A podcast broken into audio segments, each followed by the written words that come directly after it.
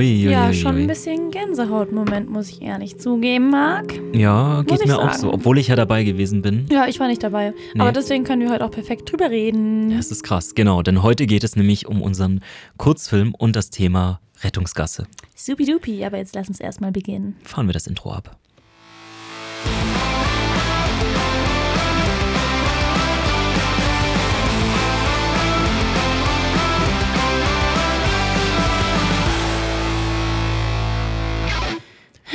Heute haben wir uns ja wirklich mal was relativ Schönes rausgesucht, muss ich sagen, weil wir heute endlich mal ganz, ganz ausführlich über eine unserer Produktionen sprechen.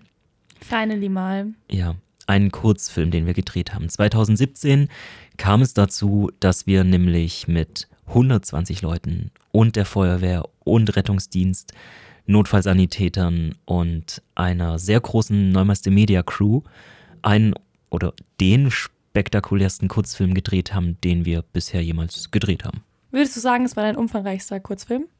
Auf jeden Fall. Es war ja, ich meine, das ist ja der Film, wo wir die meiste Vorbereitungszeit brauchten und der wirklich am meisten abverlangt hat für einen Kurzfilm. Ich meine, 120 Leute, knapp 10 verschiedene Einsatzfahrzeuge, 100, über 100 Autos. Unser Team war mit über 20 Mann und Frauen am Start und die Vorbereitung hat Monate gedauert. Also von dem her, ja, war der aufwendigste. Das ist schon wild. Aber die, die Rettungsfahrzeuge waren das dann schon echte. Das also war es waren jetzt echt. keine Schauspieler, die ihr so engagiert habt, die dann an dem Tag kommen. Nein, nein, das war alles echt. Schon Mir- wild. Und die haben da einfach mitgemacht. Oder wie seid ihr, wie ist es dazu gekommen, dass ihr die bekommen habt? Mir ist ja immer wichtig, wenn wir was produzieren, dass es möglichst authentisch ist. Ich mag das nicht, wenn man es einfach nur für den Effekt irgendwie dramatischer macht oder unauthentisch. Und deswegen war mir halt direkt von der ersten Idee an wi- wichtig, hey, es soll genauso sein, wie es halt auch in Wirklichkeit gemacht wird. Das heißt, es fängt an, oder das fing damals an wie eigentlich alles. Es gibt ein Thema, was mich irgendwie beschäftigt. Und ich sage zu meinen Kollegen und Kolleginnen so, hm, da möchte ich mal einen Kurzfilm drüber drehen. Und dann heißt es erstmal ja, also was ist denn die Idee? Und damals war es so, ich stand auf der Autobahn und dann mussten wir eine Rettungsgasse bilden, mal wieder. Und vor mir war einfach wieder jemand und hinter mir auch. Die waren zu, zu faul und zu inkompetent, was Rücksicht anging, irgendwie, dass die halt einfach keine Marc, Rettungsgasse die haben nur eine gebildet haben. Blockade beim Denken. Pech beim Denken. Ja. Die haben richtig Pech. Und das hat mich so aufgeregt, weil ich einfach gedacht habe, das ist hier, hier geht es ja nicht mal darum, dass es irgendwie, dass es sich links blöder steht als in der Mitte oder sowas. Also man hat ja wirklich keinen Nachteil Nee. davon. Und es ist einfach nur die Faulheit, dahin zu fahren zur Seite. Und dann habe ich gesagt, nee, das geht nicht. Ich Ich möchte glaube, mal die denken halt doch einfach gar nicht dran. Also es gibt bestimmt super viele Leute, die es einfach nicht im Kopf haben. Ja. ja. Oder würdest du sagen, sie sind bewusst so, nee, kein Bock drauf. Das ist eine sehr gute Frage. Ich glaube, die Rettungsgasse wird, also jedem ist das schon mal begegnet, in den Nachrichten, im Radio, beim Führerschein. Jeder weiß, es braucht eine Rettungsgasse. Es ist, glaube ich, der, die, eine, eine Mischung aus Navi Naivität und Egoismus, dass man sagt, naja, hier ist ja keine, kein Unfall oder es ist ja gerade kein Einsatzfahrzeug da. Und dann wird auch nicht die zwei Meter weiter gedacht, wortwörtlich, was ist denn jetzt, wenn eins kommt? Ja, ja. Und dann dieser Egoismus, warum Leute auch nicht blinken beim Abbiegen. Oh, weil sie halt denken, hey, ich weiß doch, dass ich nach rechts will oder nach links, also weiß es ja jeder andere auch. Und das sind Eigenschaften, die finde ich sehr, sehr schwierig. Ja, und dann habe ich halt damals gesagt, hey, darüber will ich unbedingt mal was drehen. Und zwar nicht, wie eine Rettungsgasse funktioniert, weil das sollte jeder in einem führerscheinfähigen Alter wissen, sondern was passiert eigentlich, wenn man die nicht macht. Weil das ist so der Hauptgrund, der mir meistens auffällt, dass die Leute gar nicht wissen, was die Folgen davon sind. Ja, und dann haben wir uns eben mit dem Team zusammengesetzt und dann ist wie immer, als erstes kommt, yo, was brauchen wir dafür? Eine Straße. Und die Straße soll, damit es authentisch aussieht, weiß ich nicht, irgendwie mindestens 500, 600 Meter lang sein. Dann fängt man an zu rechnen. Ja, ein Auto hm, ist vielleicht im Schnitt vier Meter. Das heißt, wir brauchen ja entsprechend viele Autos, wenn wir jetzt einen halben Kilometer da vollstellen wollen. Und das war tatsächlich so ein Punkt, wo ich als allererstes gedacht habe, naja gut, Landstraße, einspurig, ganz klein, damit wir das irgendwie mit so 20, 30 Autos füllen können. Aber ist ja eigentlich auch blöd, weil so richtig Rettungsgasse kannst du ja auf der Landstraße so nicht richtig machen. Rettungsgasse ist schon halt immer auf der Autobahn. Ja. Und dann lief das tatsächlich erstmal so, dass wir halt Brainstorming gemacht haben. Wir schreiben dann immer alle Ideen auf, die wir so haben und haben einen Tisch mit einem großen weißen Blatt Papier und da schreibt jeder alles drauf, was relevant ist. Wie so haben wir groß? ungefähr, ja, wie groß, also schon so wie so ein Esstisch. Oh, nice. Ja. Weil dann macht's auch, dann fängt's an Spaß zu machen. So hat es damals bei uns immer angefangen bei Projekten. Heutzutage läuft viel digital, aber Ich will auch mal auf ein großes Papier schreiben. Okay, warte, ich notiere mir das geschwind. ja, also wir hatten ein großes Papier und da haben wir halt alles draufgeschrieben und jeder aus seinem Department natürlich seine Sachen. Marc sagt dann, hey, ich habe die Idee und dann sagt der Kameramann, okay, wir brauchen aber so und so viele Autos und dann sagt der Techniker das und das und der Sicherheitsmensch sagt das und das. Und ja, dann hatten wir irgendwann ein komplettes Blatt voll mit dem Konzept. Das haben wir dann in eine Form gepresst und dann ging es eigentlich an den wirklich aufwendigen Part, das Ganze organisieren. Und da habe ich als erstes mal da angerufen, wo man immer anruft, wenn man eine Straße braucht, bei der Stadt. Und die Stadt meinte dann so, ja. Also wir wollten das eigentlich in der Nähe von Grabenstetten bei uns machen, weil wir da schon oft gedreht haben. Und dann habe ich gesagt, ich habe das und das Vorhaben, ich brauche die Straße. Und dann meinten die aber relativ schnell schon, wir haben da noch eine andere Nummer für Sie, Herr Neumeister. Rufen Sie mal da an, die haben vielleicht noch was Interessanteres für Sie. Und dann bin ich irgendwann bei einer überregionalen Straße gelandet. Da war dann schon das Landratsamt zuständig in dem Moment. Und bei dem Landratsamt, die kannten uns auch schon von den Produktionen und meinten dann so, ach Herr Neumeister, ja, haben Sie wieder was vor? Ja, das klingt doch ganz gut. Wir haben da aber noch jemanden für Sie. Rufen Sie doch mal da an. Und da war ich dann auf einmal schon auf der Ebene des Regierungspräsidiums, weil die dafür zuständig waren. Und da ging es dann, ging's dann schon um was Größeres. Und dann meinten die, ja, warten Sie mal, der Kollege, der, der da Ansprechpartner ist, der ruft Sie mal zurück und dann besprechen Sie das. Und so ging das irgendwie, ich glaube, über drei Wochen wurde ich immer weitergeleitet, bis ich dann bei einem Wild. sehr, sehr netten Herr war. Und der hat dann einfach gemeint, ja, also ich hab da äh, was, das wäre eine vierspurige Bundesstraße. Und Boah, dann, Das ist schon wild. dann hat es bei mir einfach wieder diesen Klick gemacht. Okay, warte mal. Das ist eigentlich genau das, was, was mega cool wäre, was uns ausmacht. Aber. So individuell. Aber dann brauchen wir ja nicht nur, ja, dann brauchen wir ja nicht nur irgendwie 15 Autos, Sondern ungefähr 100. sondern ja viel mehr. Und ja, dann haben wir halt äh, durchgerechnet und sind auf den Schluss gekommen, dass wir mindestens 90 Autos brauchen, damit es authentisch aussieht. Und dann bin ich so zu meinem Team wieder hin und habe so gesagt, so Leute, also wir haben jetzt eine Bundesstraße. Vierspurig. Zwei in eine Richtung, zwei in die andere Richtung. Und man muss dazu sagen, es ist wichtig zu wissen, eine Bundesstraße gesperrt zu bekommen. War das irgendein besonderer Tag oder äh, wie kam der jetzt auf die Idee, euch das, weil ähm, äh, da werden bestimmt viele Leute gedacht haben, so, wollt ihr mich verarschen? Ja, tatsächlich. Es ist eigentlich so, wenn du normalerweise Dreharbeiten hast, dann Mhm. brauchst du, dann hast du ja einen Eingriff, also wenn es auf öffentlichem Raum stattfindet, einen Eingriff in den öffentlichen Straßenverkehr. Mhm. Und dafür braucht man dann eine verkehrsrechtliche Anordnung, die einem erlaubt, also das ist eben so ein, so ein Antrag, den man stellt und dann bekommt man einen Bescheid, dass man den öffentlichen Straßenverkehr oder ja, was da eben gerade stattfindet, dass man da eingreift und den verändert. Vorteil, man darf da halt auch Sachen, die normalerweise im öffentlichen Straßenverkehr nicht erlaubt wären. Nachteil ist natürlich auch immer, da hängen ganz viele Sachen mit drin. Also das, äh, du musst die Absperrung genau, die Beschilderung musst du genau vorher definieren. Du musst die Schilder besorgen und aufstellen rechtzeitig. Ah, krass, okay. In dem Fall zum Beispiel auch eine Umleitung für die Autos, die dann da nicht durchfahren dürfen und so weiter. Mhm. Wir hatten den großen Vorteil, dass in der Nähe dieser Bundesstraße, die gerade ausgebaut wurde. Und Das heißt, ein daher paar Kilometer später wäre eh. wäre Baustelle gewesen. wär ohnehin gesperrt gewesen. Mhm. Und daher hatten wir diese Möglichkeit. Okay. Und dann Aber ja, meintest du nicht auch mal, dass es Muttertag war? auch. Das haben wir erst hinterher, als es schon zu spät war, festgestellt, dass wir das genau für den Tag geplant haben, an dem Muttertag war. Und trotzdem hattet ihr dann, also die Autos, die ja dann gekommen sind, mit den Menschen drin, waren ja alles Freiwillige, richtig? Ist richtig. Wie habt ihr das hinbekommen, dass ihr die alle geangelt habt? Erstens, über was für Mittel und zweitens, es war einfach Muttertag. Und die Leute hatten nichts Besseres zu tun wie, ja, ich stelle mich jetzt den ganzen Tag da auf die Straße mit dem Auto und fahre vor, zurück und vor, zurück und vor, zurück. Einmal freiwillig in den Stau stellen. Ja, also, naja, das war halt so, dass die, als wir dann diese Straße hatten, sind wir da halt hingefahren erstmal. Mhm. Mit meinem Kameramann Kevin waren wir da und sind da erstmal, haben uns das angeschaut. Und das war schon sehr wild, weil zu dem Zeitpunkt hatten wir dann eben die, die Sperrung schon und das heißt, wir konnten da rumlaufen auf der Bundesstraße. Und was die meisten Leute gar nicht so richtig wissen, wenn du mal auf einer Autobahn oder Bundesstraße einfach läufst, wie riesig da alles ist. Also mhm. mit dem Auto kommt dir das alles klein vor, aber diese Streifen auf dem Boden oder auch die Begrenzungspfosten oder Leitplanke, das ist alles riesengroß. Das ist schon wild. Und du kommst dir einfach vor wie so ein kleiner, kleiner. Pups. Ja, wie so ein Playmobil-Männchen. Oh. Also richtig verrückt. Ja, und da wurde uns dann auch erstmal, da wurde uns auch erstmal die Dimension bewusst, was wir eigentlich alles brauchen.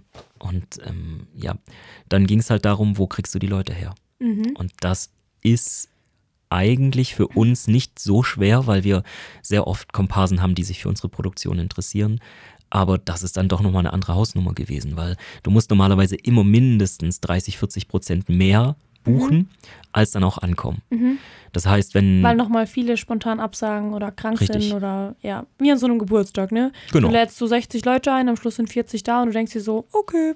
Ja, das ist genauso beim Filmset eigentlich auch. Mhm. Also du lädst halt 14, 15 Leute ein und 10 kommen dann. Und das heißt, wenn wir halt jetzt wussten, okay, wir brauchen 90 Autos, dann sollte ja nicht in jedem Auto nur eine Person sitzen, weil das sieht ja nicht authentisch aus. Ja.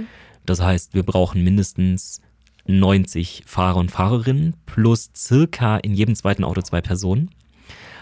Und dann ist es ja auch so, dass wir vielleicht noch ein bisschen Puffer einrechnen müssen. Mhm. Das heißt, wir haben einfach insgesamt, ich glaube, 180 oder sowas ähm, da äh, versucht zu finden, 180 Leute.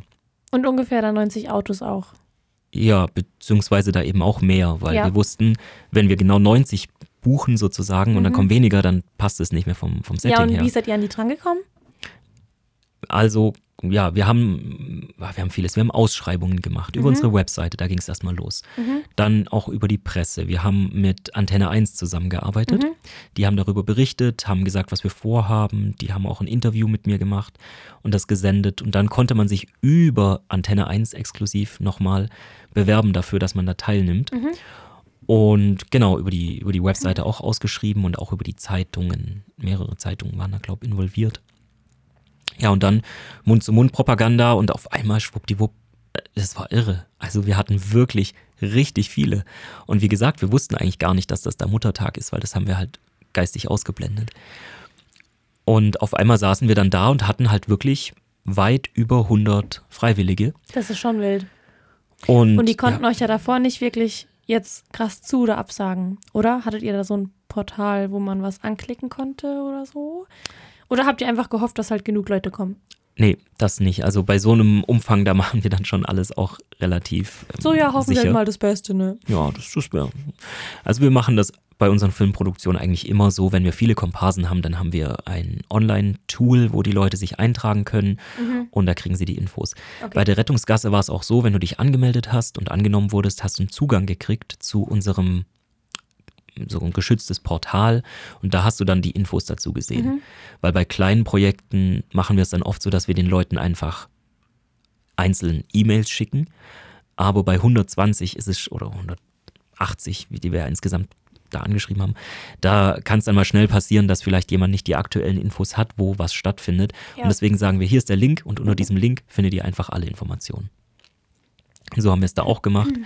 haben die Leute alle da eingebucht. Und trotzdem war es halt so, dass wir mit jedem einzelnen Kontakt haben mussten, weil es ging ja darum, was für ein Auto hast du? Mit welchem Auto kommst du da hin? Hat dieses Auto Werbung drauf oder keine Werbung? Weil wir können ja keine Werbung machen. Mhm, aber hätte man das nicht eigentlich direkt schon mit in dem Portal ausfüllen lassen können? Ja, so Sachen wurden auch teilweise schon abgefragt, aber es ist auch immer schwierig, weil wir hatten viele Leute, die hatten auch Zugriff auf verschiedene Autos. Mhm. Die haben uns dann gefragt. Also wir hatten ein Taxiunternehmen, wir hatten Speditionen, alles Mögliche. Und die haben halt dann gefragt, welche Autos hätten wir gern.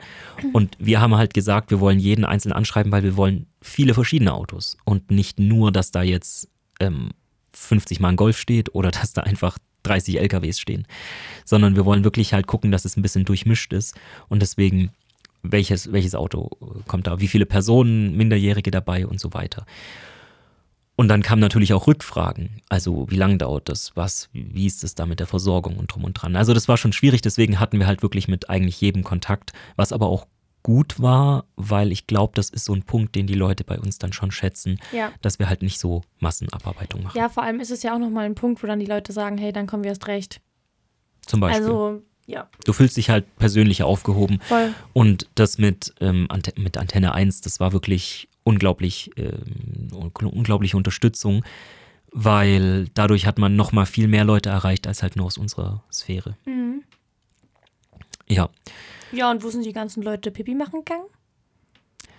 dafür hatten wir ein, ein extra Shuttle. Aber das ist auch wieder so eine, eine interessante Frage, wenn du die gerade stellst, weil viele denken ja dann nur, okay, jetzt organisiert mal irgendwie die Kulisse, die Leute Mhm. und dann dreht ihr los. Aber nein, du sitzt da und du planst halt wirklich alles Mögliche Mhm. bis hin zum Schutz des Borkenkäfers, der da vielleicht über die Straße rennt. Und ein, so ein, und ein so ein Punkt ist natürlich Toilette. Mhm. Was macht man mit der Toilette? Weil man muss bei so Produktionen schon eine Möglichkeit zur Verfügung stellen, aufs Klo zu gehen. Jetzt bist du bei so einer Bundesstraße ja mitten in der Natur. Also sein Schön gesagt. Ja, mit so einer Bundesstraße bist du halt mitten in der Natur. eigentlich ironisch, weil es einfach jede Menge Asphalt ist, aber Ja. sie führt halt mitten durch da Meistens, Wald und ja, Wiese genau. und so. Ne? Gut, also du überlegst dir, Toiletten brauchen wir. Bei der Menge an Leuten brauchst du mehrere Toiletten und das ist dann natürlich so ein Punkt. Und normalerweise buchen wir für solche Sachen dann ein Klohäuschen oder einen Klowagen. Kennt man vom Volksfest oder so, da kannst du einfach draufgehen. Gibt es also Firmen, die vermieten nichts anderes als diese, diese Klohäuschen. Und ich glaube, so, so ein einfaches Dixie-Klo kostet mit Reinigung 80 Euro am Tag und so ein Klowagen ist ja 450 am Tag. Und die günstigste Preis-Leistungs-Variante wäre dann noch zum Beispiel für die Männertoilette eine sogenannte Herrenurinalrinne. Ja, aber die müssen vielleicht auch mal groß. Ja, ja, das ist dann das Schwierige. Aber dann kannst du zumindest eine Kloschüssel und eine Herrenurinalrinne. Und dann sparst du richtig Geld. Eine Herrenurinalrinne. Ja, den Begriff kannte ich bis davor auch nicht. Hört sich aber irgendwie echt dumm an. Ja, man kann sich darunter aber genau das vorstellen, was man, was der Begriff auch sagt. Ja, ne? Aber wir haben halt schon geguckt, dass wir die Kosten im Rahmen halten, weil bei eigenen Kurzfilmen, die man dreht, zahlt man halt auch alles selber. Und da muss man dann gucken, dass man da nicht so viel Geld ausgibt. Und deswegen habe ich geguckt, dass man halt bei der Toilette auch sparen kann. Und die günstigste Variante war es dann, dass wir geguckt haben, wo gibt es da öffentliche Toiletten im Umkreis. Und da gab es eine Tankstelle.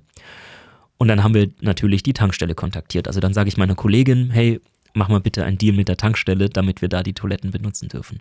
Weil du kannst nicht einfach kommen und sagen, mach mal die mit Tankstelle. hey, kann ich mal den Schlüssel ausleihen? Hier wollen heute irgendwie 120 Leute mal aufs Klo. Sollte man schon vorher Bescheid geben. Das heißt also, meine Kollegin hat da allein, ja, was war das? Irgendwie einen Vierteltag, Viertelarbeitstag zugebracht, verschiedene öffentliche Toiletten abzutelefonieren. Aber hat die Tankstelle dann im äh, Endeffekt einfach. Ja gesagt? Oder hat die schon ein bisschen was verlangt? Nee, die Tankstelle hat gesagt, das ist cool, was habt ihr da vor, was ist so das Ding? Und wir nennen die Tankstelle dann als Unterstützer und ah, okay. Mhm. kooperieren da sozusagen. Genau, und dann konnten wir das abklären und alles, was wir dann dafür brauchten, weil hinlaufen konnte man zur Tankstelle nicht, war also ein Auto mit einem Fahrer, der allein nur dafür zuständig ist, immer nicht durch die Kulisse zu fahren, sondern immer zur Toilette zu fahren. Oh je, Mine. Das, Das- ist auch echt Drecksarbeit.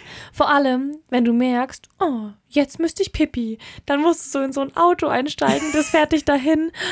Und was ist, wenn du richtig unangenehmen Durchfall hast an dem Tag oder so? Oder mega, wenn es dir richtig dreckig geht und Blähungen und so. Und dann musst du dich noch zu so einem fremden Typ ins Auto setzen und der, oh Gott, Also wer hat denn gesagt, ja dass es ein Typ zugenebelt. war? Der, die das, der, die, der, die das, wird ja zugenebelt. Vielleicht. Meinst du das jetzt wortwörtlich zugenebelt oder? Vielleicht. Keine Ahnung, Marc. Weißt du, was in dem Auto abgegangen ist? Nein, nein, tatsächlich weiß ich das nicht. Ja, guck, frag mal. Ruf mal an. So, hey. Das, das erklärt vielleicht auch, warum der Mitarbeiter inzwischen nicht mehr bei uns ist. Ja, merkst du was?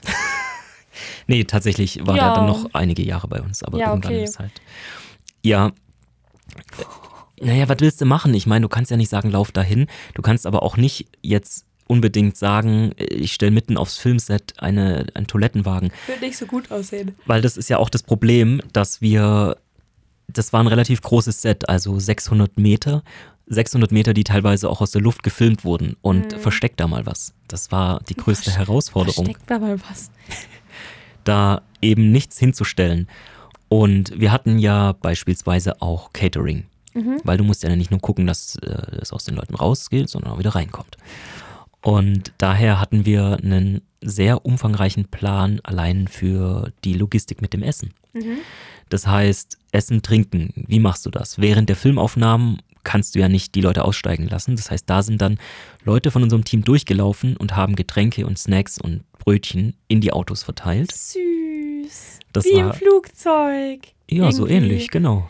Du hattest dann ganz viel Stewardess Sissen und Sis, Sis. Sissen und Sausen und ja. Genau, ja. und äh, richtig süß. Genau, die sind da immer durchgelaufen und haben halt das Essen, Trinken verteilt. Und ja, also. Und dann kommt so ich, Entschuldigung, ich bräuchte aber was glutenfreies. Das hatten wir nicht, aber wir haben tatsächlich schon vorher auch gefragt, ob irgendwelche speziellen wow. Richtungen also, unterwegs sind. So in meinem jetzigen Stand mit Zöliakie hätte ich mir einfach selbst was mitgebracht. Ja, das haben auch manche. Also ja. die Leute waren allgemein mega entspannt. Ich weiß nicht, ob die. Was heiß an dem Tag? Oder ging ja, es schon? War, es ging. Ja, wir, wir hatten schon. Also Micha hatte ordentlich Sonnenbrand, der war dann krebsrot. Oh nein. Weil es ja auch so ist, dieser Asphalt, Boah. der reflektiert so mhm. krass die Sonne. Es ist ähnlich wie im Schnee. Also du brauchst gar nicht so viel Sonne, um einen Sonnenbrand zu kriegen. Nee, ist der Schnee, ja. Und der Asphalt also wir waren wirklich durchgebraten. Krank. Aber wir hatten Glück, weil die Leute waren wirklich alle total herzlich. Es waren richtig, richtig tolle Menschen dabei. Und ich weiß auch nicht, ob dieses Engagement, sich für was einzusetzen, was mit dem Thema Rettungsgasse und Rettungskräfte zu tun hat und dieser wertvolle, rücksichtsvolle Charakter mhm. irgendwie zusammenhängen. Aber ich glaube, da gibt es schon auch eine Verbindung. Ja, bestimmt. Ja, und deswegen haben wir halt geguckt, dass es den Leuten auch gut geht. Und wir hatten auch Catering dann da und wir hatten da kooperiert mit einem Foodtruck und, und noch, noch einer Essensinstitution. Und die haben wir dann unter, also diese Bundesstraße führte, war so eine Brücke und da war eine mhm. Unterführung. Und alles, was halt nicht zu sehen sein durfte, musste unter diese Straße. Da war noch versteckt eine Unterführung. Sein. Das hat ja. man ja gar nicht gesehen auf den Videos. Die haben wir geschickt ausgeblendet, ja. Krass. Und da war halt aber alles aufgestellt. Also das Essen und Stromgeneratoren und die ganzen Leitungen, Kabel und alles ist da lang gelaufen. Und wir hatten ja dann auch überlegt, gut, bei so einem Drehset, also bei so einem Filmset, ist es ja häufig so, dass du dann irgendwie ewig lang umbaust und die Leute haben da nicht so viel zu tun. Mhm. Und damit denen nicht langweilig ist, haben wir halt auch geguckt, dass sie so ein bisschen Unterhaltung bekommen und haben gesagt, gut, ihr könnt auch währenddessen zum Beispiel auch Einsatzfahrzeuge angucken. Oder wir hatten das THW da und das THW hat zwei, drei Fahrzeuge zur Verfügung mhm. Dass die Leute und auch die Kinder, die da sind, mal die Fahrzeuge angucken können und wie das alles funktioniert und so. Das ist schon geil. Und die ganzen Feuerwehrmänner, die man auch im Film sieht, äh, das waren wirklich auch alles Feuerwehrmänner. Ja, das, das waren alles echte Feuerwehrleute. Das auch wild, dass ihr die dann irgendwie. Gut. Und das war ja bestimmt eine freiwillige Feuerwehr? Mhm, Freiwillige Feuerwehr Göppingen war das. Da war es auch tatsächlich so.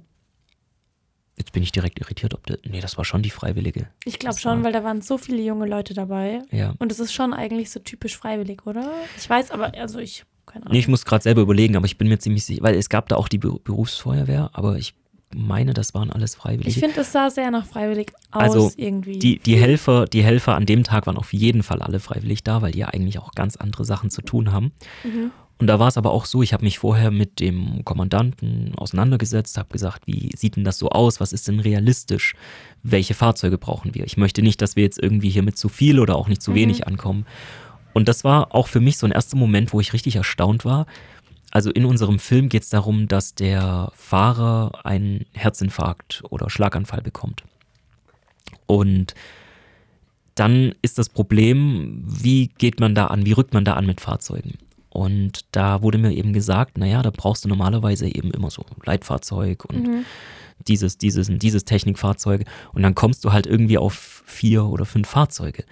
Und mein erster außenstehender Gedanke war, fünf Fahrzeuge ist schon echt krass viel für diese Situation, wo es ja nicht mal brennt. Mhm. Aber die meinen, das ist eben realistisch, weil du weißt ja auch nicht genau, was ist alles passiert. Ja. Worauf musst du dich vorbereiten? Ja, und Das heißt, man du rückst- lieber zu viel dabei, anstatt zu wenig. Genau, du rückst lieber mit mehr aus. Und deswegen habe ich gesagt, gut, dann mach das mal so. Da hatten wir jetzt also den ganzen Rüstzug. Und dann muss man ja auch überlegen, es kann ja immer sein, dass es mal wirklich irgendwo brennt oder die wirklich gebraucht werden. Deswegen rechne ich denen das so hoch an bis heute, dass sie da eine komplette Mannschaft auch für die ganzen Fahrzeuge zur Verfügung stellen konnten. Genauso auch beim, beim DRK, die dann mit einem Notarzt und mit einem, mit einem Krankentransportwagen gekommen sind weil das ist ja auch nicht selbstverständlich. Das ist schon krass. Die sind sogar, das sieht man im fertigen Film nicht, aber der, das Rote Kreuz, die sind sogar mit noch einem Einsatzfahrzeug gekommen, was äh, die wollten dann halt zuschauen und fanden das interessant. Aber die waren eben auch mit drei Fahrzeugen da und ich glaube, die Feuerwehr war insgesamt mit fünf Fahrzeugen da und das THW nochmal mit drei. Also Das ist schon da war schon echt was los. Ja, und gab es auch irgendwelche Fails? Also irgendwas, was jetzt gar nicht geklappt hat? Ja, es sind immer so Faktoren. Also das erste ist das Wetter. Du buchst natürlich 120 Komparsen und dann sagen wir nochmal irgendwie 30 Einsatzkräfte und 20 vom Team. Das heißt, wir sind ja dann schon, was haben wir jetzt gesagt, 150, 60, 70, 160 bis 180 Leute ungefähr. Und wenn es dann regnet, dann ist schon echt blöd. Und es war dann doch kurzfristig vorher Regen angesagt. Und ich so, oh hey Leute, immer das Gleiche, wenn wir was planen. Es wird Regen angesagt. Aber Und- äh, hat ja dann irgendwie doch nicht geregnet, oder? Doch, äh, beziehungsweise nein. Also wir standen dann da und irgendwann kommt mein Kollege so und tippt mich an und sagt, hey Marc, guck mal da drüben. Und da kamen richtig schwarze Wolken. Also das sah nicht nur aus wie Regen, das sah aus wie Tornado und Hurricane und Hagel und alles gleichzeitig. Und, hey Marc, guck mal da. Und dann haben wir uns alle hingestellt und haben wirklich so gesagt, oh bitte, bitte, bitte, bitte, nicht bei uns. Und es ist auch wirklich so, du siehst dann diese Regenwand, die auf dich zukommt, weil du siehst so einen Schleier, wie der Regen runterfällt. Und es ist um uns rumgezogen. Ich habe das schon mal erwähnt, weil wir hatten das auch schon bei einem Awake das Beschrei's Thema. nicht. Wenn du als Produzent dastehst und du musst die Entscheidung treffen, weitermachen oder nicht. Nicht weitermachen ist natürlich sinnvoll, weil wenn es regnet, ist blöd. Aber der große Nachteil, es war alles umsonst bisher. Und dann stehst du da auf so einem schmalen Grat und musst dich entscheiden. Und ja, ich habe mich entschieden, dass wir es durchziehen und Gott sei Dank hat es da auch wirklich funktioniert. Das wäre sonst ganz schön in die Hose gegangen, vor allem weil wir auch Drohnenflüge machen mussten und die sind bei Regen halt nochmal viel schlimmer. Ja, allgemein. Ich meine, Regen wäre noch mal so ein bisschen dramatischer gewesen. Das stimmt, ja. Aber es ist schon chilliger ohne. Es ist auch unbeherrschbar. Weil mit der ganzen Technik in dem Equipment und so. Hey, wie ist es allgemein in Filmen, frage ich mich das voll oft. Es fängt ja voll oft irgendwann in Filmen an, immer dann, wenn es am dramatischsten ist, fängt es an zu regnen. Ja, künstlich. Also Ist das es ist immer künstlich? nicht immer. Man sieht Ich denk, manchmal, wenn es auch aus mal- Versehen war. Vielleicht hat es manchmal aber auch einfach zufällig angefangen und man hat sich nur so gedacht, geil. Oder was ich mir auch gedacht habe, vielleicht haben die auch bewusst die Szenen an einem Tag ähm, gedreht, wo sie wussten, es wird auf jeden Fall regnen. Es ist Weil sehr, manchmal sieht man ja schon echt, dass es schon echt draußen war und nicht irgendwo in einem Studio. es ist sehr schwer, Regen beherrschbar zu machen oder dass er beherrschbar wird.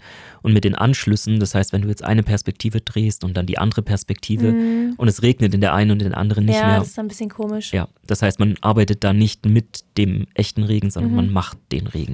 Mhm. Okay. Es gibt schon manchmal Produktionen, da siehst du auch, da hat es halt den ganzen Tag Ja. geregnet und die haben das eingebaut. Also ich weiß bei Haus des Geldes zum Beispiel, wenn wir da wieder einen Bezug ziehen, die hatten eine Szene, bei denen, das war draußen auch eine riesen Komparsenszene, wo die Geldscheine vom Himmel geregnet sind und ganz viele Leute rumgerannt. Und da war es dann tatsächlich so, dass es, die ersten Szenen wurden gedreht und dann hat es angefangen zu regnen. Und zwar nur kurz, aber so, dass der ganze Boden nass war. Und dann musste die Crew, und zwar jeder, musste mit anfassen und diesen Boden trocken föhnen wieder. Ja, mit, mit Handtüchern und Föhn und allem das wieder trocken machen. Weil das siehst du ja, sonst ist ja nass der Boden. Nein, Scheiße. Und es war halt, es war alles draußen. Ja, ja. Puh, ja, schön. Da siehst du, was da alles. Da, also da muss auch Ja. mal der, der Tonmensch oder der Kameramensch ran und äh, den Boden Föhnen. trocken, trocknen. Also soweit ging es bei uns zum Glück nicht, aber wenn wir Regen gebraucht hätten, dann hätten wir den wahrscheinlich künstlich machen wollen, sollen. was dann auch wieder bei 600 Metern echt schwierig ist. Mhm. Ja. Naja, auf jeden Fall, was hatten wir noch für Fails? Wir, naja, das sind keine Fails, das sind eher so Kleinigkeiten. Die Straße war natürlich so, dass der, der Rüstzug dann durchgefahren ist, bis nach vorne zum Unfall. Und dann willst du ja den nächsten Take machen, also die nächste Aufnahme, und alle müssen wieder auf ihre ursprüngliche Position. Das heißt, ich stand da mit dem Me Megafon und habe gesagt, okay, danke, und jetzt alle wieder rückwärts. Und dann mussten, also wir hatten so abschnittsleitende Mitarbeitende bei uns. Wir haben immer gesagt, Auto 1 bis, ähm, ich glaube, 35 oder 40 ähm, sind die ersten zwei Mitarbeiter. Auto äh, 40 bis 80 sind die nächsten zwei Mitarbeiterinnen und Auto äh, 80 bis 120 sind dann nochmal zwei. Weil wir standen ja in Funkkontakt und wenn du vom ersten Auto bis zum letzten durchlaufen musst, das hat so lange gedauert. Das wäre nicht gegangen und so konnten wir halt immer die betreuenden Abschnittsleiter Ihr da hättet so machen. gebraucht. So. wir hatten tatsächlich unser, unser Fotograf, der hatte sich sein Fahrrad mitgebracht. Der ist dann immer vor und zurückgefahren. ehrlich schlau. Mhm. Aber es ist ja praktisch, wenn du eine Person mit einem Fahrrad hast. Ja. Dann so, hey, sag mal der da hinten das und das. Er ist okay. Dann der, der hinten so, ja, ja, sag ihm das und das. Und dann ist okay. Das wäre auch schon wieder ein bisschen lustig, muss ich ehrlich sagen. Ja, der wäre dann wahrscheinlich echt durch, aber dafür haben wir Gott sei Dank Funkgeräte. Nö, Also- du hättest ihm das ja nicht sagen müssen. Ja. Notiz, Lara, nächstes Mal nicht sagen, dass wir Funkgeräte haben. Lara denkt dran, heute ein Fahrrad mitzubringen zum Dreh. Ich so, äh, warum? Ja, und da war das halt das Schwierige, dass wenn jetzt diese ja, 100 Autos oder 120, ich weiß nicht mehr genau, wie viele es waren, deswegen springe ich gerade so zwischen Mhm. 90 und 120 Autos irgendwie. Aber wenn die jetzt alle rückwärts müssen, dann gibt es halt immer einen, der es nicht mitbekommt. Das heißt, die rücken dann alle zurück bis zu dem einen, der stehen bleibt oder der gerade auf dem Klo ist oder der gerade essen ist. Und dann hast du da zum Beispiel ein Auto und dann ist da der Fahrer nicht Mhm. drin oder die Fahrerin und dann musst du sagen, der Fahrer des silbernen Wagens mit dem Kennzeichen so und so, bitte in das Auto steigen, weil Äh. sonst steckt da halt alles fest. Ja, schön. Ja, das war schon schwierig. Ja, schon wild. Aber ansonsten muss ich sagen, es wird viel improvisiert. Wenn was nicht funktioniert, wird eine Lösung gefunden. Äh, War natürlich der Klassiker direkt. Wir fahren aufs Gelände, treffen uns erstmal mit dem Team, bevor die ersten Mhm. Autos eintreffen. Und da stellt man schon fest, ah, uns fehlt eine Warnleuchte, uns fehlt Ja, doch noch das und Aber noch das das. ist doch immer so. ja, Sowohl privat als auch geschäftlich irgendwie. Wer kennt's nicht, man fährt in Urlaub und denkt so, irgendwas habe ich vergessen. Und dann fällt es einem irgendwann auf und dann ist man traurig. Ja, und das ist immer so, egal was du alles Mhm. bedenkst. Vom Ablauf her hatten wir das so geplant, dass wir dieses Filmset, das war komplett abgeriegelt. Also das war halt ein Set für sich, eben diese verkehrsrechtliche Anordnung, diese Straßensperrung.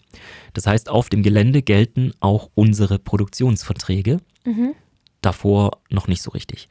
Und deswegen hatten wir dann da, wo die Autos abgeleitet wurden von der Bundesstraße, ein paar Meter weiter vorne hatten wir dann aufgebaut so einen Tisch mit Durchfahrtskontrolle und da stand der Ulle und davor noch der Micha. Also Micha stand ganz am Anfang der Bundesstraße und hat mit einem Funkgerät gesagt, hier Leute, hier müsst ihr abfahren, wenn ihr dazugehört. Dann wurde kontrolliert, hast du den, deinen, deinen Ausweis für den Dreh und wenn das dann bestätigt wurde, dann hat Micha die Autos weitergeleitet zu Ulle. Ulle stand dann mit den Verträgen da und dann musste jeder Komparse oder der Erziehungsberechtigte musste den Produktionsvertrag unterschreiben, bevor man aufs Gelände durfte. Das war aus organisatorischen, logistischen Gründen halt nicht vorher machbar, sondern erst vor Ort, weil du auch nicht weißt, ob noch jemand spontan jemand Ja. mitbringt oder so. Aber wir wollten auf Nummer sicher gehen, deswegen erst am Gelände. Dann haben die Leute unterschrieben, haben eine Nummer bekommen. Jedes Auto hatte eine große Nummer, damit wir die auch ansprechen konnten dann da auf dem Gelände.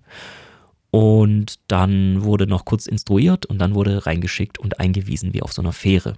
Wurde gesagt, auf die Spur oder auf die Spur. und wir haben halt natürlich sehr aufgepasst, dass nichts passiert. Also auch, dass die Autos genug Abstand haben, dass wir denen alles erklären, dass da auch keine Unfälle passieren.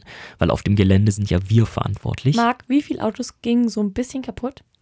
Vier, Okay. glaube ich. Aber man muss sagen, das war nicht auf unserem Gelände, sondern auf der Fahrt zu unserem Gelände hin. Ach, chillig, okay, ja dann. Aber Al- wie kann das denn passieren? Ja. Weißt du, die stehen da in so einem Klumpen zusammen und kriegen es hin, nichts falsch zu machen. Und dann davor, wo so keine Autos sind, erstmal Auto kaputt machen. Ja, sagen wir mal so, es waren sehr nette und auch sehr motivierte junge Fahrer dabei, die dann vielleicht mit ein bisschen zu viel Schwung Okay. von der Ableitung abgefahren sind. Und Gegen den Tisch. nee, nicht gegen den Tisch, aber Gegen gegen das Auto, was vor dem Tisch gewartet hat. ja, Oh. das gab es leider auch. Aber es hat sich sehr in Grenzen gehalten. Also Ja. auf dem Gelände selber ist absolut nichts passiert und das ist auch gut so. Magst du? Und- solange es nicht auf meinem Gelände war. Naja, weil wir können ja jetzt nicht die Verantwortung für jeden überall tragen. Wir gucken halt, dass auf dem Gelände wirklich alles verantwortungsvoll und Voll. vorsichtig abläuft. Aber wenn die Leute auf dem Weg zu unserem Filmset sich nicht so, ja, wenn da halt was passiert, wir können nicht überall. Vielleicht aufpassen. dachten die, das gehörten zum Gelände und meinten so, hm, chillig, wenn ich hier jetzt so das kaputt fahre, das ich an meinem Auto eh nicht mag, dann wird Hm. die Versicherung von Neumesser Media zahlen. Das ist ja smart. Mhm. Und dann war es halt so am Schluss, äh, nee, das war noch nicht über der Grenze und die haben sich nur so gedacht, fuck. Tja, aber ja, wie gesagt, Fails sind eigentlich sonst äh, keine so wirklich passiert. Es war noch schwierig, weil es war eben ein Sonntag und sonntags dürfen ja eigentlich keine LKWs fahren. Zumindest nur welche mit Lebensmitteln und lebenswichtigen Gütern, irgendwie sowas. Normale LKWs nicht. Wir hatten aber ein, zwei, drei Speditionen, die hatten eben Ah. Fahrzeuge, die durften da eigentlich nicht fahren. Das heißt, wir brauchten vom äh, Regierungspräsidium eine Ausnahmegenehmigung für diese LKWs mit Kennzeichen und Anmeldung, dass die an dem Sonntag fahren durften zu unserem Filmset. Auch da wieder, Kollegen, Kolleginnen und ich saßen bestimmt zwei Tage da und haben uns einfach nur drum gekümmert, um die Genehmigung für solche Fahrzeuge zu bekommen. Ey, das ist so wild, was da alles beachtet werden muss. Das ist ja geisteskrank. Ja, aber ja, Aber Genehmigung war da und das war auch wichtig, weil was ist eine Bundesstraße Voll. ohne LKWs? Ne? Die müssen schon mit ja, dabei sein. safe muss schon. Und in dem Unfall vorne war ja auch ein LKW beteiligt. Richtig. Den Unfall, wie habt ihr den nachgestellt? Einfach so dahingestellt, wie es passt, so ein bisschen berühren lassen. Ja, genau. Also es gab ja so gesehen zwei Unfälle. Einmal der aktive Unfall, der passiert Genau, ist. deswegen standen ja die Leute im Stau. Aber Mhm. wegen dem Unfall kam irgendwie gar niemand. Ja, das war, also das er- vordere war ja nur, dass ein Auto gegen ein Baustellenfahrzeug gefahren ist. Ah, das war ein Baustellenfahrzeug, okay. Also man hatte eine Verengung auf der Bundesstraße Mhm. von zwei auf eine Spur. Da ist ein Baustellenfahrzeug reingefahren in die Baustelle Mhm. und ein anderes Auto ist so ein bisschen hängen geblieben an dem Baustellenfahrzeug Okay. und da hat sich halt gestaut. Mhm. Und dann gibt es aber ja noch diesen aktiven Unfall, Mhm. für den die Rettungskräfte auch gekommen sind. Ja. Die Menschen in dem Auto von dem aktiven Unfall, waren das Schauspieler oder auch nur Komparsen? Das waren, das waren keine offiziellen Schauspieler, das waren herzallerliebste Supporter unserer Firma seit Oh, langer, süß. langer Zeit. Und das war auch wirklich eine Family. Also das war wirklich Vater, Mutter, Tochter. Das war eine zusammengesetzte Family. Also die kannten sich untereinander alle Mhm. und die sind auch befreundet mit uns. Und die kommen auch so aus der Autoszene. Also wir machen mit Normeste Media ja viel mit Autos und Mhm. daher kennen wir da auch viele aus der Richtung. Und der, der Olli, das war der Fahrer, das ist eben auch ein Freund von mir, den hatte ich da gefragt, ob er das machen kann. Und genau, dann hatten wir eben noch seine Fake-Filmfrau, also ist nicht im echten Leben seine Frau, aber für den Film auch eine, äh, eine Freundin von uns, die Heike. Und genau, dann hatten wir halt noch die, die zwei Kinder, die, das eine Kind war auch von Hey, Olli die und Kids das haben das auch eigentlich echt gut gemacht. der Heike. Also ich fand die Kids teilweise stärker als die Erwachsenen in dem Auto. Ja, ich fand auch, die haben das richtig gut Also gemacht. die haben es echt vor allem dafür, dass die jetzt das, keine Ahnung, zum ersten Mal so gemacht haben. Mhm. Fand ich es echt nice. Doch, ich fand, also ich war auch erstaunt, man sagt denen so, hey, das und das sollt ihr machen. Mhm. Und Vielleicht können das Kinder ein bisschen besser, weil die nicht so viel drüber nachdenken. Ja, das ist So, es. die denken nicht drüber nach, "Hm, keine Ahnung, wie sehe ich gerade aus, wie komme ich rüber, auf was achten die, die, die und die, sondern die machen halt einfach. Es ist das und, Und die. Fantasie, die die Kinder haben. Ja. Die können sich Ja. da viel besser reindenken. Weil ich finde, bei mir ist der Olli, Mhm. der hat super gut gemacht, aber natürlich merkt man jetzt, dass es kein ausgebildeter Schauspieler ist. So. Ja. Aber ja, äh, den Zweck hat es ja voll erfüllt. Doch, also natürlich heutzutage kennen wir auch genug Schauspieler, die, die wir dann fragen könnten, Ja, die würden ja. das auch machen. Aber für mich ist es halt immer wichtig, ich brauche jemand, der sehr zuverlässig ist. Mhm. Gerade bei solchen Sachen. Und wir hatten davor, vor diesem Dreh, häufiger mal die Erfahrung, wenn du jemanden brauchst für so ein engagiertes Projekt, wo es kein Geld gibt, dann ist es schwierig, weil die Leute sehr unzuverlässig dann sind. Mhm. Mit Geld sieht es anders aus, aber ohne ist schwierig. Ja. Und den Mopedfahrer, hast du den auch Und gekannt? äh, jetzt, äh, Moment mal, ich komme gar nicht hinterher. Aber ich will doch so viel wissen. Oh, okay, ich antworte, beantworte es dir gleich. Okay, Marc, doppelte Geschwindigkeit. Okay, also dann war es auf jeden Fall so, dass der Olli dann, da wusste ich halt einfach, der, für den kann man seine Hand ins Feuer legen, der ist da zuverlässig da und auch wenn der ganze Dreh irgendwie zwölf Stunden dauert und du zwölf Stunden da sitzen musst, einfach machen. Und der, auf den konnte ich mich verlassen und genauso eben auch auf, auf die Kiddies und auf seine Filmfrau. Und deswegen habe ich gesagt, lieber dann ein bisschen Kompromisse bei der schauspielerischen Leistung, aber dafür hast du jemanden, der wirklich für dich da Ja, ist. ich glaube, es versetzt einen auch schon krass unter Druck, wenn man merkt, dass da gerade jemand am Set ist, der so richtig so dieses, ich will jetzt schnell fertig werden, so können wir es hinter uns bringen mäßig. Ja. Und dann läuft die ganze Arbeit einfach direkt viel dümmer ab, so. Das ist es halt. Und deswegen habe ich schon immer gerne gemacht und mache ich auch heute noch Ja, auf die Leute Wert setzen, die auch hinter der Kamera funktionieren. ja. Ja, und der Motorradfahrer, das war der Sven. Auch eine ganz wilde Geschichte, weil den Sven, den habe ich nämlich kennengelernt, als ich selber YouTube gemacht habe. Und zwar das erste Mal, also mit 14. Und wir hatten dann bestimmt, ja, was hatten wir denn da? Irgendwie zehn Jahre keinen Kontakt. Also, oder nur ein bisschen. Aber man kennt sich halt von den Anfängen der YouTube- und Twitter-Zeit und das ist halt ein Bonding, was man, was irgendwie sehr, sehr lange hält. Und dann haben wir durch Zufall mal wieder geschrieben und dann meinte ich so, hey, pass mal auf, ich habe da so ein Projekt, würdest du das nicht machen wollen? Und dann hatten wir da unsere Reunion sozusagen. Süß. Ja, das war toll.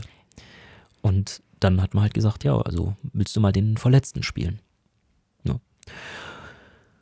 War auf jeden Fall ziemlich, ziemlich anspruchsvoll, weil gerade Mhm. die von dem Unfall und auch die, die im Unfallfahrzeug saßen, die mussten die ganze Zeit da sein. Die anderen Komparsen, die dann zwischenzeitlich nicht im Bild waren, die durften auch mal rausgehen, essen gehen, Pause machen. Aber die vorne rum, die mussten schon echt viel dabei sein. Und ja, witzigerweise am Anfang des Kurzfilms hört man so einen Radiobericht über die Rettungsgasse. Und das ist auch aus dem originalen Bericht, der über das Projekt gesendet ah, wurde. Ja, das bietet sich ja an. Genau, da haben wir es einfach rausgeschnitten. Ja, das hat sich kurz ein bisschen angehört wie in so einem Horrorfilm, so. Ja, weil wir da in die Frequenz reingerutscht sind. Mhm. Man findet den Film übrigens auf, auf YouTube und auch auf unserer Webseite namastemedia.com slash Rettungsgasse. Ja, und ich denke, ich werde euch auch nochmal was auf Instagram hochladen, sobald die. Podcast-Folge online ist. Genau. Ja, und ansonsten so, warte, ich hatte noch ein Ding. Ah, der Film hat ja geendet, so dass die Rettungsgasse nicht fertig war. Mhm. Also, dass es keine Rettungsgasse gemacht wurde und praktisch dann mit den Konsequenzen, die das hatte. Mehr oder weniger. Habt ihr auch verschiedene Filme mal durchprobiert? Also habt ihr auch mal das Szenario gemacht, so, so sieht's aus, wenn die Rettungsgasse gemacht wird? Das- Oder habt ihr bewusst direkt nur diesen einen Film gedreht? Komplett nach, ich sag mal, Drehbuch. Ja, also wirklich nur nach Drehbuch, Okay. weil auch da wurde schon zeitlich knapp. Wir haben Mhm. von morgens bis, ich weiß nicht, 16, 17 Uhr gedreht oder so. Das ist so krank, dass dann wieder nur so diese paar Minuten einfach da sind, was Ja. man sieht und so viel steckt hinten dran. Naja, wir haben das ja auch irgendwie mit fünf verschiedenen Kameras und Drohne gedreht und Kameras in den Fahrzeugen, also auch in den, in den Rettungsfahrzeugen. Mhm. Eine Kollegin von mir, die hatte, war in einem der großen Feuerwehrfahrzeuge. Aber hat man jetzt gar nichts von gesehen, oder? Doch, doch, das ist da, wo, wo so der Blick Ah, aus dem ja, Fenster ja, raus Mhm. und der Ja, Feuerwehrmann. sorry. Und sie hat dann, sie hat hinterher zu mir gesagt, du Marc, ich, ich saß wirklich in dem Fahrzeug und ich hatte Tränen in den Augen, weil es hat sich so echt angefühlt Mhm. und ich habe mir die ganze Zeit gedacht, wenn das jetzt echt wäre und du merkst erstmal die Dimensionen von so einem Feuerwehrauto oder Rettungswagen, wenn du drin sitzt und siehst, wie klein die Autos daneben Ja. sind und mit den Spiegeln und alles, du siehst es ja auch nicht. Der Autofahrer denkt sich dann so, ja, ist doch easy, der passt doch da durch. Aber in dem Rettungsfahrzeug siehst du das teilweise nicht so genau, ob du da durchpasst und willst ja nicht einfach einen Spiegel mitnehmen. Aber ganz ehrlich, wäre mir dann auch egal. Richtig, richtig krass. Und hat dann, hat dann einfach gesagt, sie hatte Tränen, als sie da drin Ja, gedreht hat. glaube ich ihr. Ja, Ja. Aber auf jeden Fall eine starke Sache von, von der Feuerwehr und vom DRK. mega. Und da, Aber ist auch einfach wichtig bei dem Thema. es ist ja auch, fällt mir gerade noch ein, der, der Bauhof zum Beispiel Göppingen, Mhm. der hat uns da auch unterstützt, weil du brauchst ja dann die Absperrungen. Einerseits, um die Straße an sich abzusperren, aber auch um die, um die Filmlocation, äh, also das Szenenbild auszustatten. Mhm. Und dafür brauchte man richtig viel Absperrmaterial und so Absperrbarken und Lichter und alles. Und es kostet ja eigentlich Geld. Das musst du, müssen wir meistens bezahlen. Und Mietet man das dann im das- Normalfall? Genau, Oder, das mietest ja. du dann. Nee, das kaufe ich mir, das steht in meinem Zimmer. Man kann das auch kaufen, ja. Wenn Straßen, also dem Straßen, der Straßenverkehrsordnung entspricht, kannst du das auch so, Ist aber auch wild, oder? Kann man, kann könnte sich das jeder kaufen? ja. Auch ein bisschen komisch irgendwie. Es muss halt offiziell zugelassen sein. Aber ja, okay. man kann das kaufen. Ich habe schon oft mal überlegt, ob ich mir einfach ein Parkverbotsset kaufe. Weil das brauchen wir fast am häufigsten und das kostet halt auch jedes Mal irgendwie zwischen 80 und 120 Euro. Ah, ich habe gedacht, du willst es privat nutzen. Wäre auch ein cooler Move. Mhm. Einfach so Einfach vor die Haustür aufstellen. so Parkplatz vermietet. Ja, nee, also habe wirklich überlegt, aber dann dachte ich mir auch wieder, wir haben so viel Zeug bei uns im Technikpool. Da ist kaum Platz in eurem Lager. Ja, wenn ich da jetzt auch noch sage, du, pass mal auf, äh, Max, du musst jetzt noch äh, fünf Absperrbarken aus dem Weg räumen, bevor du zur Kamera kommst. Ist schon wild, aber da hat uns der Bauhof Göppingen unterstützt und das war wirklich eine große Hilfe, weil dadurch haben wir, haben wir gespart und haben da nicht so viel gezahlt. Auch ein bisschen was, aber nicht ganz so viel wie eigentlich. Das ist schon cool.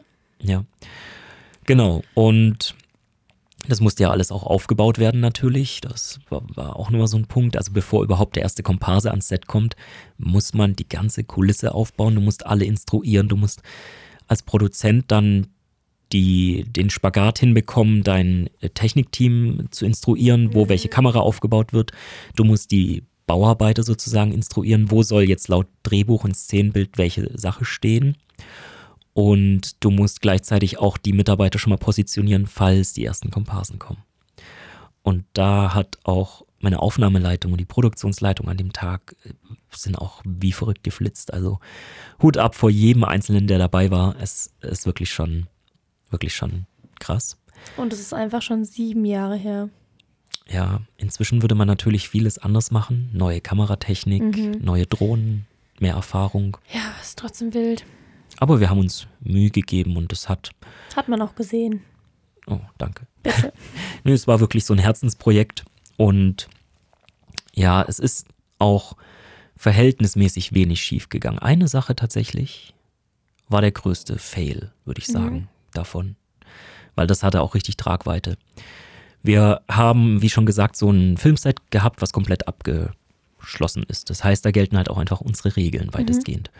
Und die Regel ist gerade bei solchen Filmproduktionen nicht einfach fotografieren und posten, weil dann wird gespoilert und das ist vielleicht nicht so cool.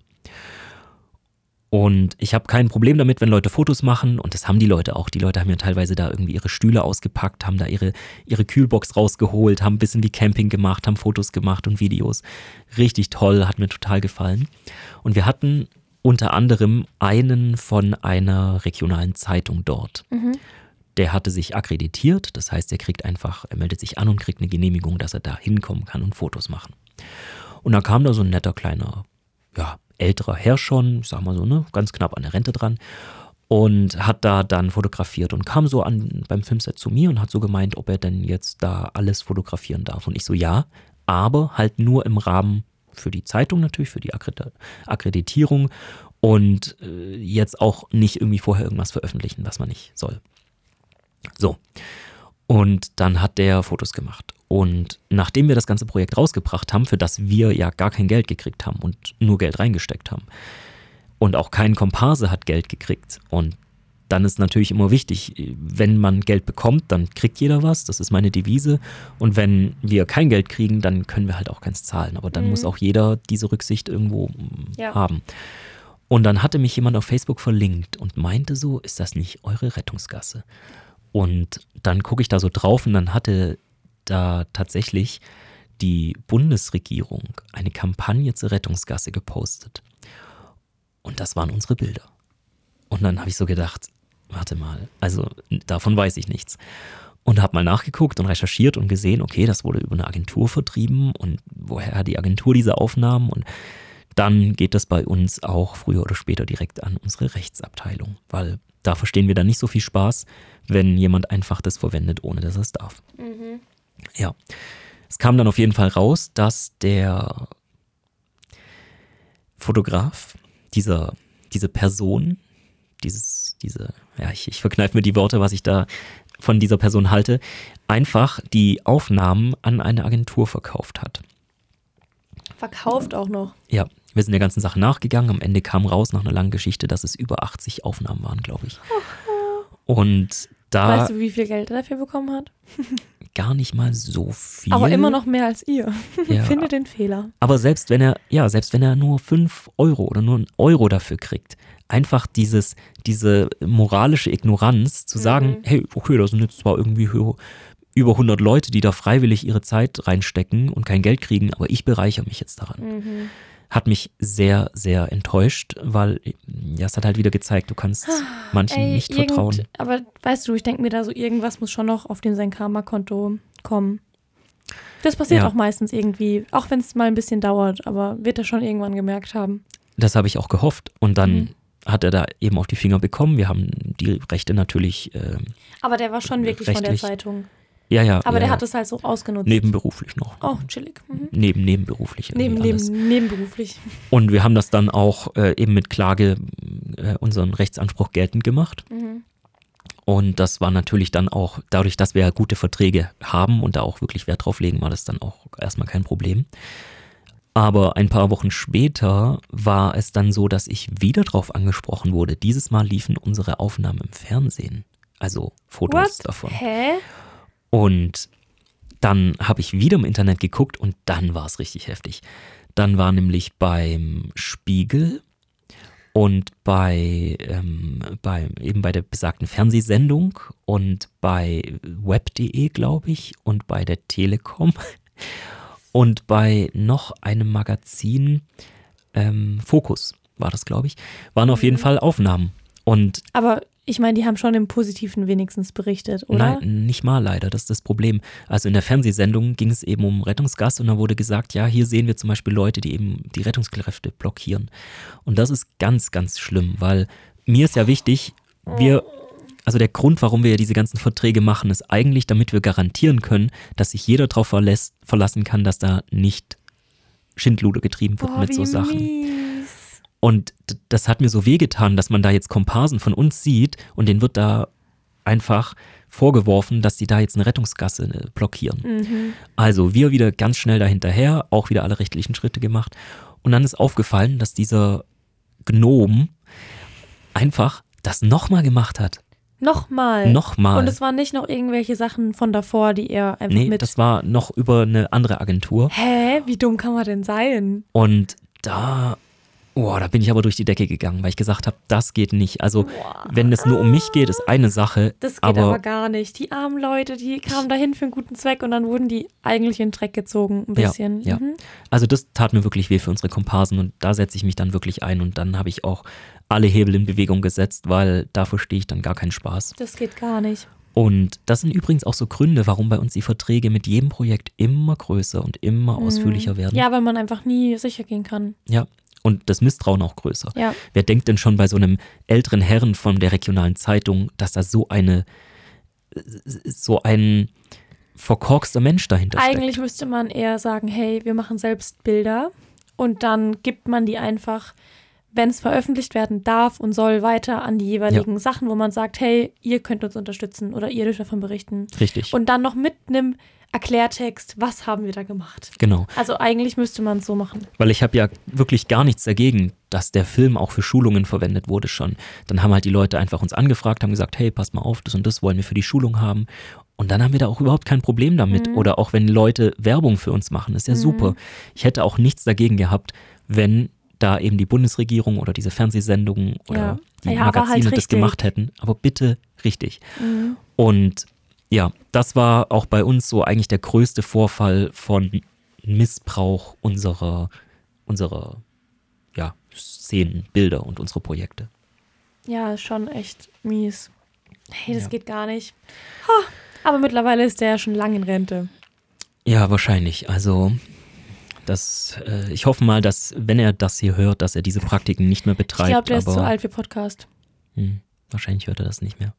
Aber dann vielleicht für alle, die auf ähnliche Art und Weise arbeiten, Bitte nicht. ein bisschen Vor allem Marc Rücksicht und ich, wir nehmen. waren ja auch schon beide in der Presse. Wir haben Mhm. ja schon beide im Radio gearbeitet. Und man merkt ja auch schon so ein bisschen, wie es läuft. Also man kann easy, also nicht, dass man das jetzt regelmäßig oder dass man das macht, man kann wirklich easy auch aus so Tönen, die man nimmt, so Rottöne, man kann einfach machen, was man will daraus. Also das ist so verrückt, wie du was schneiden kannst und auf einmal sagt der Mensch was ganz anderes. Es ist echt crazy. Und nur weil man es machen kann, heißt, heißt ja nicht, dass, dass man es machen darf. muss. Es wird einem Oder, natürlich ja. aber äh, dadurch, also wenn man in der Presse arbeitet, wird einem das bewusst, was man alles machen kann. Mhm. Man sollte das halt jetzt nicht unbedingt negativ nutzen. Vor allem, ich hätte mich das auch nie getraut. So, du hintergehst ja damit auch die Firma, in der du arbeitest. Ja, ja, der hat auch die Agenturen, an die er das verkauft hat, natürlich auch belogen. Ja. Weil er hatte ja keine Rechte daran, das nee. zu veröffentlichen. Ja, aber vielleicht hat er sich auch so gedacht, ja, er geht eh bald in Rente, ist egal, wenn er gefeuert wird oder so. Aber. Du, ich glaube, manche Menschen sind einfach, die denken nur. Er hat einfach Reihen, gar nichts gedacht. manche Menschen denken nur wie drei Reihen Feldsalat und dann, da ist halt nicht mehr so viel zu retten. Obwohl Feldsalat echt lecker ist. Ja, dann kann der wenigstens noch mehr als solche Menschen. Aber ja, muss einfach ein bisschen Rücksicht nehmen. Und bei uns ist einfach so, Kurzfilme sind Eigenproduktion. Mhm. Eigenproduktion bringen eigentlich äh, in dem Rahmen kein Geld. Wir arbeiten mit Freiwilligen zusammen, wir nehmen da Rücksicht. Und wir hätten zum Beispiel auch kein Geld mit diesem Film. Also ich hätte das auch nicht gewollt, dass wir Geld mit dem Film verdienen, während mhm. da Leute kostenlos freiwillig stehen. Ja. Wenn, dann musst du jeden irgendwie beteiligen oder zumindest halt auf Null rauskommen. Voll. Und ja, aber ja. Gott sei Dank hat man das daraus ein Lernfazit ziehen können und hat mhm, Erfahrungen gemacht. Auf jeden Fall. Und man muss auch sagen, die Quote von, sag jetzt mal hier, 160 Leuten, die gut waren und einer, der schlecht war, ist eine gute Quote. Ist eine sehr gute Quote. Ist halt blöd, dass der eine, der schlecht war, irgendwie so übel dumme Sachen gemacht hat. Ja, das ist wirklich so. Aber ey, da wird man auch immer nur schlauer raus. Ja, klar. Also da denke ich mir auch immer, wenn es übel nervig ist und echt äh, nervenaufreißend, Reibend. gehst du danach halt, ja, ist doch selbe. Nerven können auch aufreißen und es ist scheiße. Ja, das ist richtig. das hört sich richtig brutal an. Egal. Aber ja. Es, äh, es, ja, aber du gehst auf jeden Fall schlauer raus, du machst deine Verträge jetzt fetter und weißt, wie du jetzt besser mit sowas umgehst. Auf jeden Fall. Und nochmal zu erwähnen, es waren halt viele tolle Leute. Ja. Wir haben ja auch vor der ersten Szene, also als dann alle Autos standen, habe ich mich einmal mit dem Megafon oben hingestellt und gesagt, kommt jetzt mal alle vor, damit wir uns halt auch mal als Team vorstellen. Weil, wie ich vorhin gesagt habe, jeder hat so ein paar Autos betreut und die ganz hinten kriegen dann vielleicht nicht mit, was ganz vorne passiert. Deswegen habe ich gesagt, alle mal, alle mal zusammenkommen und, und dann haben wir uns einfach mal vorgestellt und haben auch ein bisschen gequatscht mit den Leuten und einfach gesagt, hier, guck mal, das ist das, was passiert. Und das ist mir immer schon wichtig, dass wir einen sehr nahen Bezug auf Augenhöhe mit allen haben, die bei uns am Set ja, sind. Ja, und man will ja auch ungefähr auch als Komparse einfach so einen Plan haben. So, hey, was passiert jetzt eigentlich? Was genau wird danach so gezeigt und so? Richtig. Ist schon wichtig, weil sonst geht man da auch noch mit einer ganz anderen Motivation rein. Heute würden wir es wahrscheinlich mit unserem Know-how und der Technik so machen, dass wir das so wie im Autokino machen wahrscheinlich, dass wir so eine Frequenz mm. haben, die man im Radio einstellen kann uh, und dann kriegt jeder die Infos über das Autoradio. So, hi Leute, Vielleicht kennt ihr unsere Stimme schon aus dem Podcast. Noch nicht? Ja. Und dann wird überall so eine Werbung noch eingeblendet. Ja. Achtung, Werbung. Das ist schon wild. Ja. Aber ähm, es hat, es hat funktioniert. Keine verletzt, keine, keine Ja, wir, Marc, passiert. du musst auch schon nochmal irgendwie sowas machen, weil jetzt muss ich auch mal dabei sein. Ich hätte ja. schon ein paar Themen, die mir im Herzen liegen, auch, falls du da einen Film drüber machen willst. Du, also es ist schon auch, also jetzt das ein oder andere Projekt in der Planung. Auch direkt im Anschluss daran haben wir eigentlich einige Sachen geplant. Wir mhm. haben sogar eins, das geht jetzt nicht in deine Richtung mit Tieren, aber wir haben sogar einen Film geplant, bei dem wir uns beraten lassen haben von den Ludolfs. Die kennt der ein oder andere noch, die Ludolfs, die, die Männer vom Schrottplatz auf D-Max. Die äh, durfte ich mal unter freundlichen Umständen auf einer Party kennenlernen und dann habe ich mich mit dem Manni unterhalten und der hat mir sehr, sehr, sehr äh, lustige und interessante Tipps gegeben, wie wir denn die nächste Produktion, die wir davor haben, umsetzen. Aber was er genau gesagt hat, das erzähle ich mal an anderer Stelle. Aber war auf jeden Fall cool und wir haben auch vor, da noch mehr zu machen, weil so Aufklärungsfilme oder auch Filme, die sensibilisieren für Themen, mhm. sind ganz wichtig und ich möchte mit den Produktionen also das ist auch der Grund, warum ich ja eigentlich die Firma gegründet habe. Ich möchte Menschen bewegen, ich möchte Menschen irgendwie nachhaltig beeinflussen, positiv, dass man irgendwie einen Effekt hat, boah, das sehe ich jetzt anders oder jetzt handle ich ein bisschen anders. Ja, Marc, deswegen Tierwohl. Ja. Bitte. Irgendwann mal. Ich kriege ihn noch Können, rum. können, wir schon, können wir schon auch machen. Also es ist natürlich immer alles mit ein bisschen Aufwand verbunden. Ja, beim Tierwohl ist halt dieses krasse, ähm, was ich jetzt so kenne, es gibt ja schon ultra coole Kurzfilme über viele Sachen. Also coole Kurzfilme, die echt schlimm sind.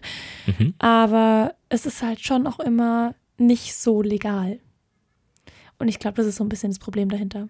Die, wie das gedreht wurde, meinst Weil du? man sich oft wo reinschmuggeln muss, um wirklich die richtig schlimmen Bilder, also die Wahrheit aufnehmen zu können und so. Weißt, Mhm. Weil du gehst jetzt nicht zu so einer, äh, keine Ahnung, Ferkel-Produktionsstation äh, und sagst, ja, könnt ihr bei Ihnen mal einen Film drehen, dann werden die das ja nicht so zeigen, wie es ist. Ja, das ist immer das Problem bei Dokumentation.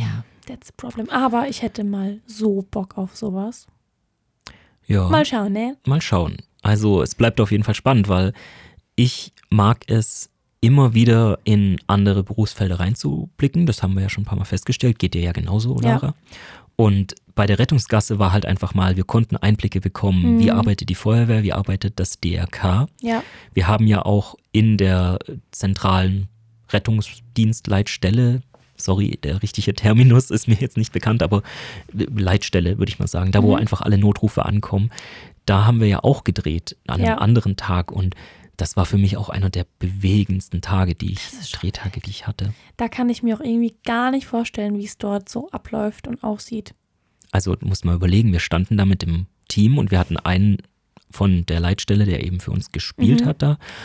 Und im Hintergrund kamen echte Notrufe rein. Und dann hörst du da einfach so, oh mein Gott, mein Kind ist in den Fluss gefallen oder mein Haus brennt oder bei mir ist eingebrochen worden.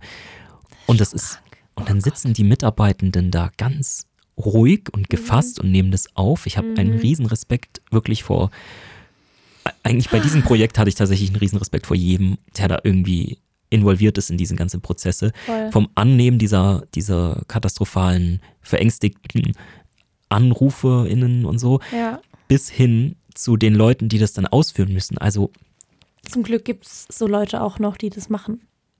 das, das ist Weil wir brauchen krass. ja die Menschen. Ich weiß nicht, ob ich das könnte. Wir, als wir da in, bei der Feuerwehr Göppingen waren, die saßen dann in ihrem Mannschaftsraum, haben da getrunken, also Cola getrunken, Haben sich unterhalten. gesoffen.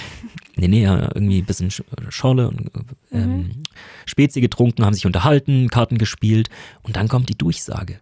Und dann weißt du, okay, das ist jetzt unsere Durchsage vom Film, aber die ist ja irgendwie, Also wird jetzt alles kommt ja echt so gespielt. auch. Ja. Und dann wurde da gesagt, hier, äh, Einsatz für die Feuerwehr mit ähm, Herzverdacht auf Herzinfarkt und so. Und dann springen die auf.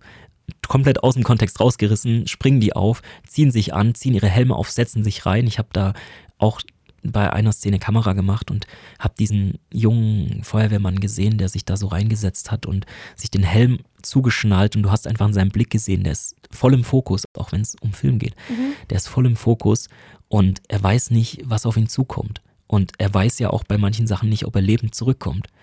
Und das, das ist schon Wahnsinn. ja, das sind schon sehr tolle Menschen. Ja. Also Echt wild. an der Stelle einfach nochmal Props Danke an alle. danke an die Feuerwehr Göppingen, danke ans äh, DRK. Props on you heißt schon so gut, ne? Ja. Ja. Ja, ja. Ich habe manchmal Angst, dass ich so. dann sowas Falsches sage und es passt gar nicht rein. Du bist und doch jeder hier die mit der so, Jugendsprache, oder? Nee, ja, gerade nicht. Ich versuche immer nur so nachzureden von dem, was ich so höre. Ah, ganz Mhm. gefährliche Sache, ganz. Ja, deswegen habe ich ja extra nochmal gefragt. Okay, ja, Props, Props an you. Ist schon so. Ist ja jetzt eigentlich Danke, an mich. Bro. So, ja, nee, ist tatsächlich, ähm, ich bin da total happy und wie gesagt, auch das Team, 20 Leute waren wir vor Ort von, von uns, auch ähm, externe, da hat schon echt jeder richtig gut reingehauen und dadurch konnte so eine Produktion entstehen. Und wer sich das jetzt alles angucken will, wer es vielleicht noch nicht gesehen hat, kann jetzt mal auf YouTube gehen, Rettungsgasse, der Film von Neumeister Media oder auf unserer Webseite neumeistermedia.com slash Rettungsgasse. Da findet man das auch nochmal. Oder wer nicht den direkten Link sucht, der geht einfach auf unsere Seite Unterhaltung und da findet ihr unter anderem den Kurzfilm. Supi. Ja, und Fotos von Behind the Scenes gibt es da auch noch zu sehen. Hm. Und last but not least werden wir ja auch noch in den nächsten Wochen mal Behind the Scenes Videos von dem Dreh zeigen. Wir haben da nämlich zusätzlich zu dem Ganzen, was jetzt beschrieben wurde, auch, ich glaube, zwei Behind the Scenes Kamera Teams gehabt, die das Ganze auch noch hinter den Kulissen aufgenommen haben. Und da gibt es nochmal alles irgendwie bildlich zu sehen, was ich jetzt beschrieben habe. Geilo. Oh, Ja. Ja, jetzt muss ich mich erstmal strecken, gleich, wenn wir aufgehört haben hier. Ja, ist Die schon Kerze brennt Wahnsinn. noch, Marc. Ja, wir haben Stark, ne? tatsächlich hier eine kleine Kerze heute Die ist rosa. stehen, die einfach so ein bisschen Bei uns ist. richtig, die begleitet unseren Podcast heute. Ist auch ein bisschen haben- beruhigend, finde ich. Ja, ich finde es ganz gut. Und man sieht immer, wie stark man atmet. So. Dann bewegt sich die Flamme. Weißt du? Du, ich merke das auch immer, wenn du stark atmest, weil es kommt dann im Zweifelsfall auch feucht hier drüben an. Hallo, jetzt mach nicht so, als wäre ich eklig. Ah, ne, das habe ich nicht gesagt. Ich habe nur gesagt, dass. Leute, das war wirklich jetzt nicht so gemeint von Marc. Nein, natürlich. Lara ist nicht eklig, aber Lara ist, Hallo. Ausdrucksstark. Ja, aber das ist ja was Gutes. Ich habe ja auch nie gesagt, dass was Negatives ist. Ja, okay, dann. Ich mache dir sehr gern mit dir den Dann- Podcast. Puh. Aber es hat schon einen Grund, warum du dein eigenes Mikrofon hast da. Spaß, nein. Ist aber natürlich. ich kuschel auch immer so mit dem, wenn ich hier bin. Ja, das höre ich auch immer auf meinen Kopfhörern. naja, ihr könnt ja mal jetzt uns Infos schicken. Ich würde mich wirklich sehr interessieren, was die Meinung der Leute so zu unserem Kurzfilm ist. Und Und Was wir noch schreibt machen auch können. mal drunter, ähm, was noch so vielleicht Herzensprojekte sein könnten, Mhm. wo ihr denkt, ey, da gibt es irgendwie noch keinen geilen Kurzfilm drüber, um das mal den Leuten so nahe zu bringen, weil wir sind schon ready für sowas. ja, das stimmt. Also schickt uns auf jeden Fall mal eure Ideen für Kurzfilme mit Themen, die euch beschäftigen. Also nicht Kurzfilme, aber Themen. Und dann gucken wir, ob wir daraus einfach einen Film machen. Ja. Ja. Ja, ich hab Bock. Ich habe auch Bock. Supi. So viel zur Rettungsgasse diesmal und dann hören wir uns eigentlich nächste Woche wieder, oder? Yes. Ciao, Kakao. Gut. Ciao, ciao.